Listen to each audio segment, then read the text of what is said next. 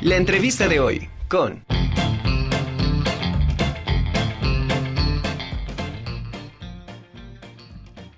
Y como le comentaba en un inicio, saludo al doctor Sabino Montiel, oncólogo del Hospital Universitario de Puebla.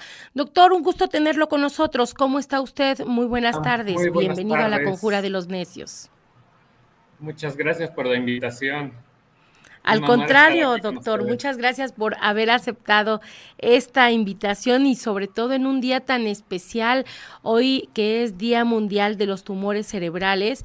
Eh, pues platíquenos si le parece, vamos a iniciar con ir definiendo qué es un tumor, doctor.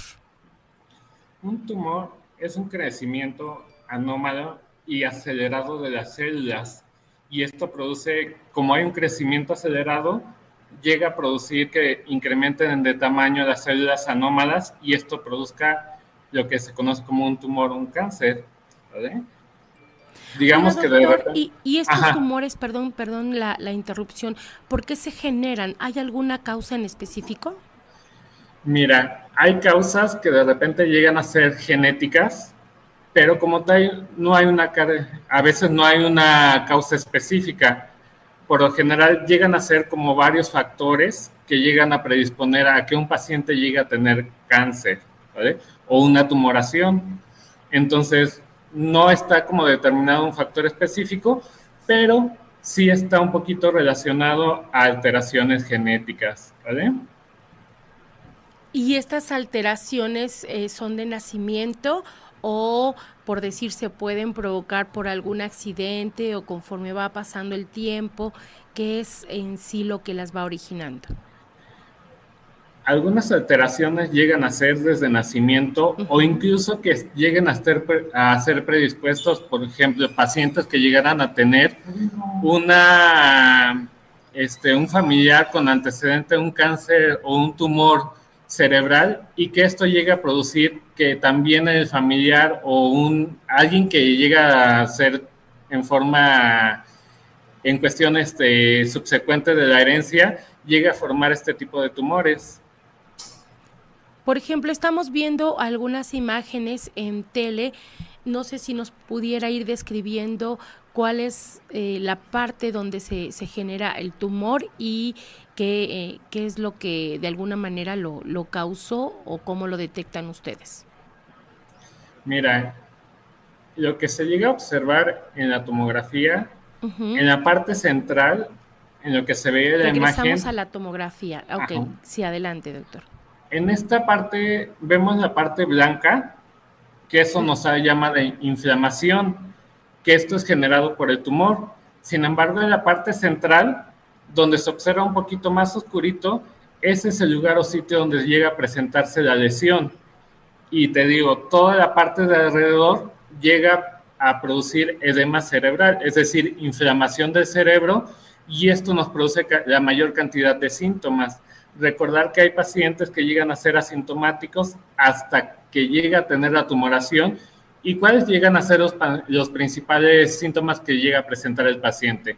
Son pacientes que llegan a tener cefalea. ¿Qué quiere decir?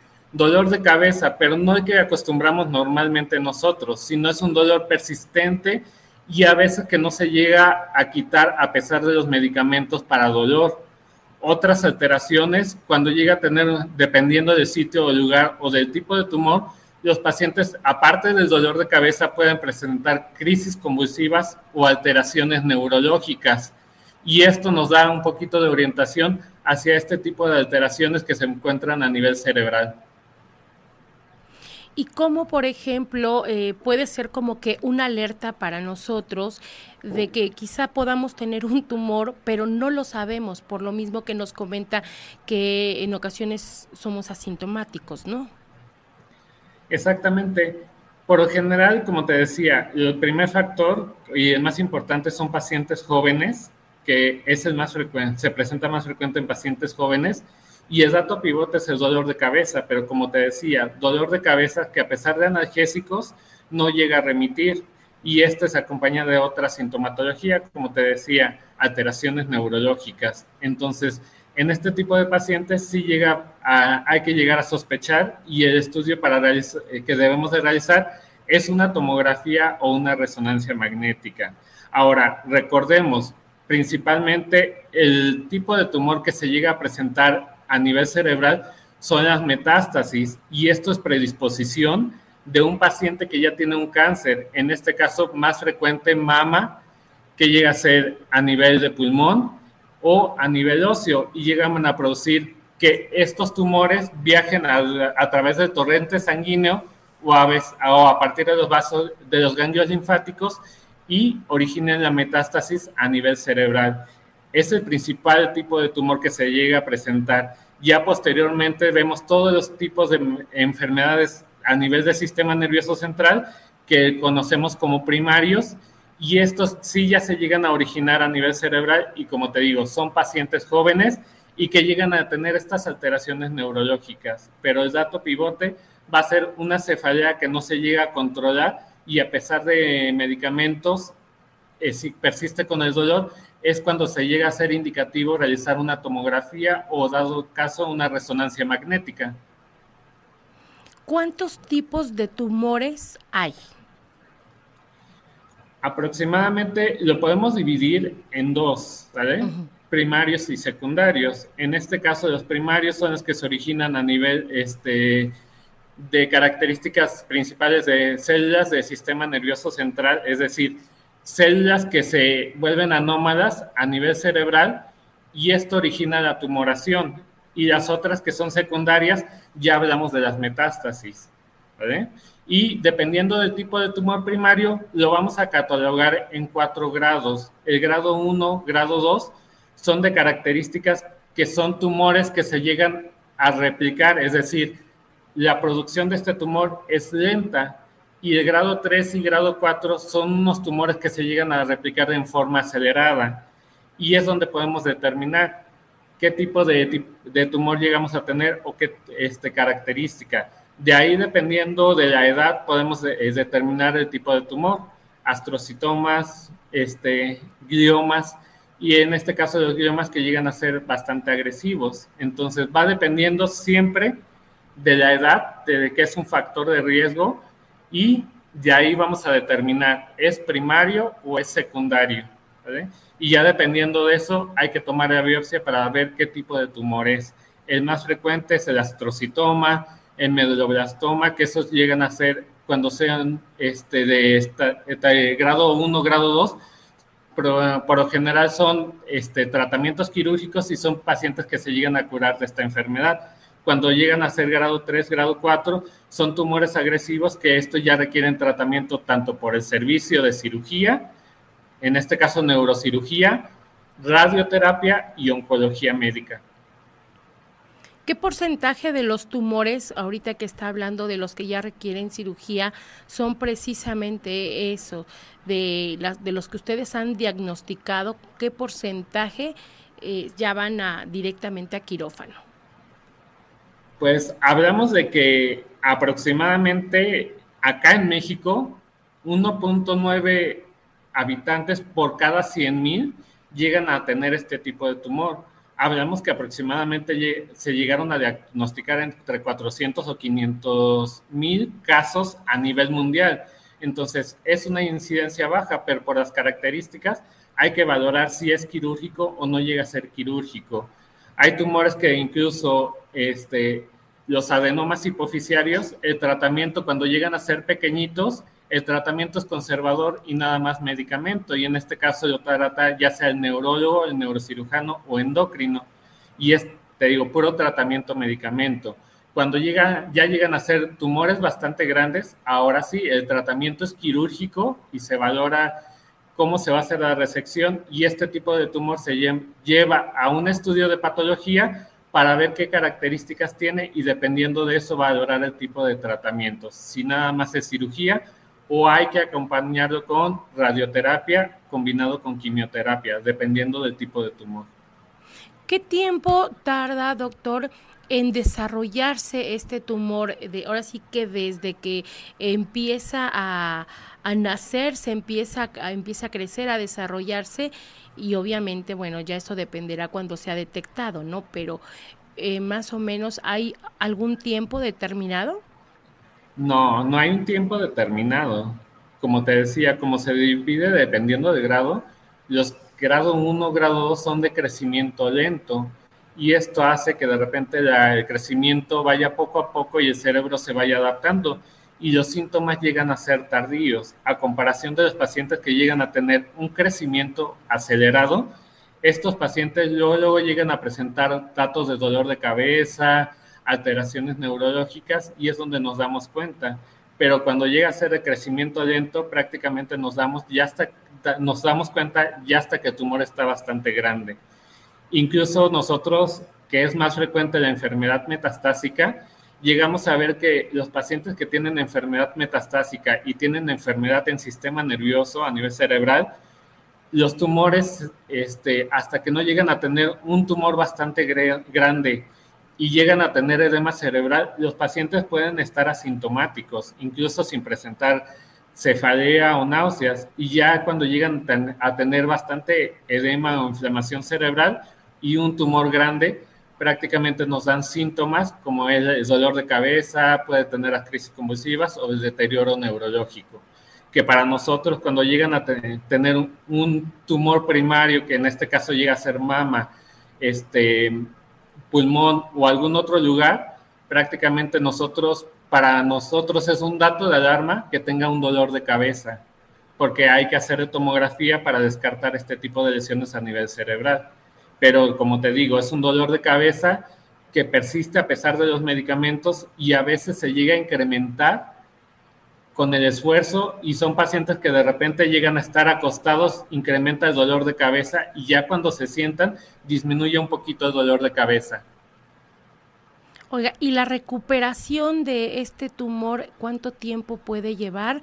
Una, porque supongo que también hay tumores en donde ya la recuperación desgraciadamente ya no es una vía, ¿no?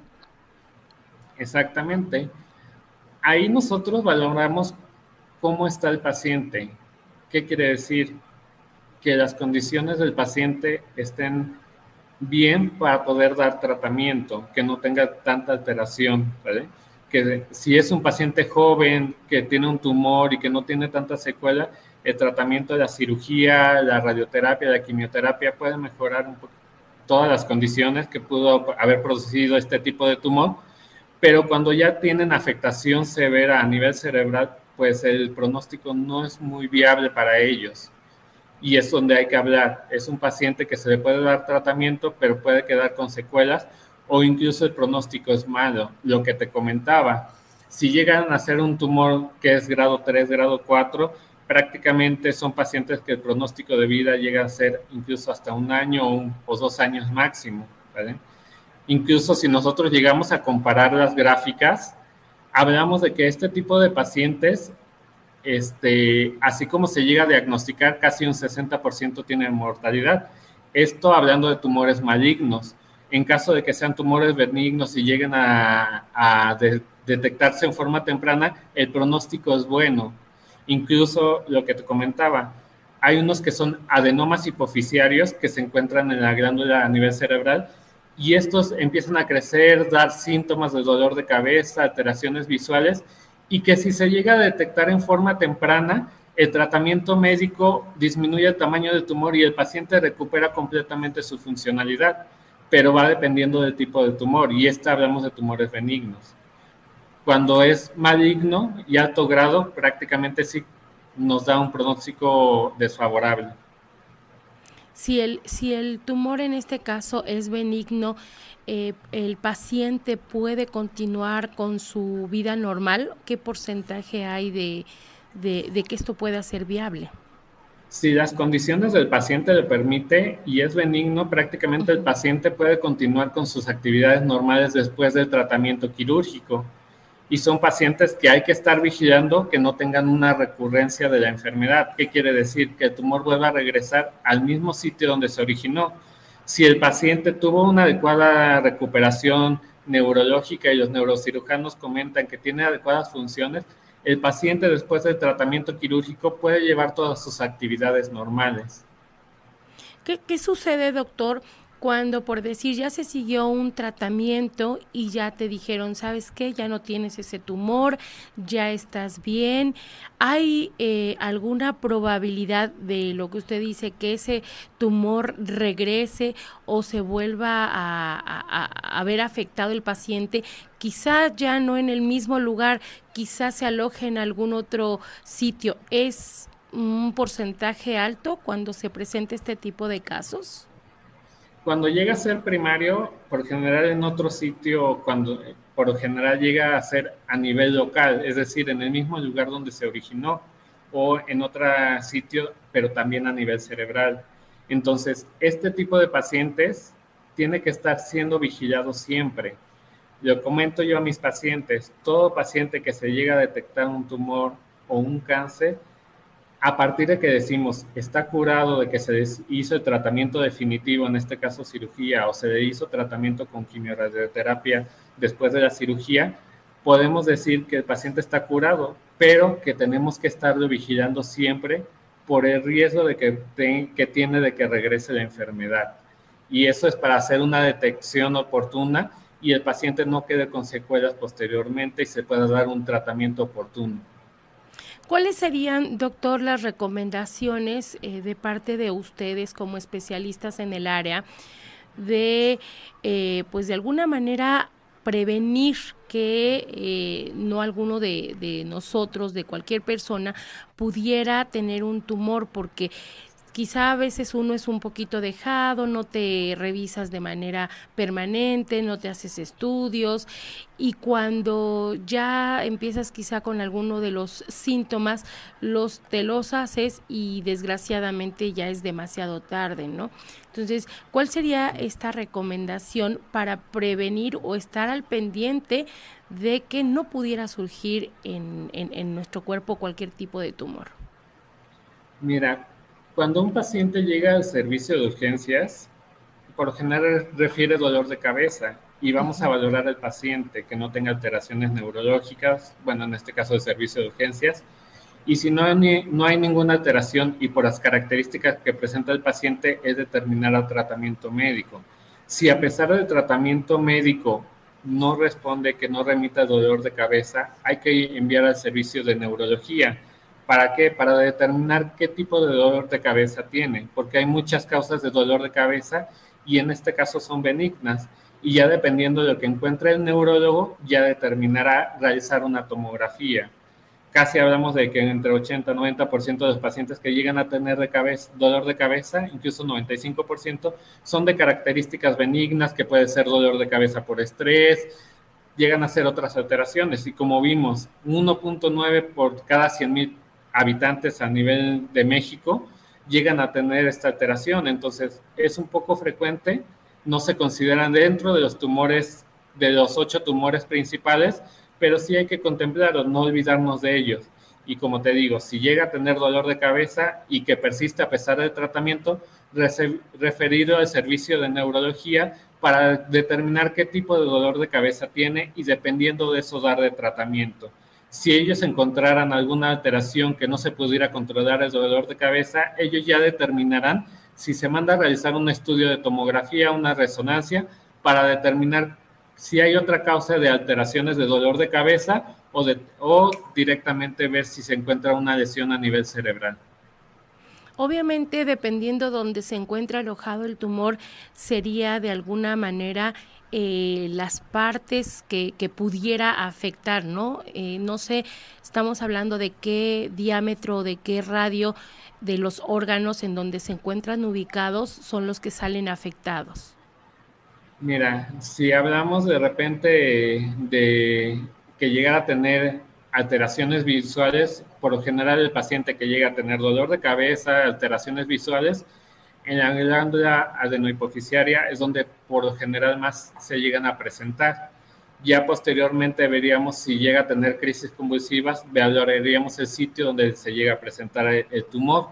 Si llega a, tener mucho mareo el paciente, a veces a nivel de cerebelo, es donde nos tenemos las alteraciones. Si son pacientes que de repente llegan a tener vértigo y que no remiten con ningún medicamento, entonces sí va dependiendo del sitio o el lugar donde se llegue a, instalar el tumor y esas características que llega a presentar. Por eso el orden de cómo se llegan a presentar los tumores.